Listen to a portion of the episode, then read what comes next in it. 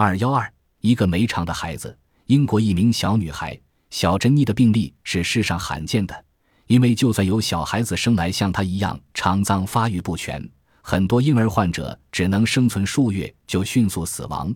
有不少类似病例的婴儿患者会因严重缺水而死，但珍妮的情况又有些特别，因为她能保留体内的足够水分。看见顽皮活泼的小珍妮，外人很难想象，他居然是个从来没有吃过食物的孩子。而且相信将来亦很难有机会尝到食物的滋味。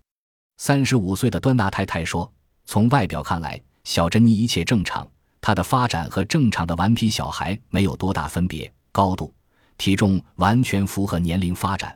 谁又知道她居然是个没有肠的孩子？当然，珍妮有别于其他的孩子的是，她从来没有尝过食物的滋味，虽然知道自己不能吃东西。”但小珍妮却坚持饭桌上要摆她的那一份早午晚餐。她的母亲说：“她是一个快乐的孩子。”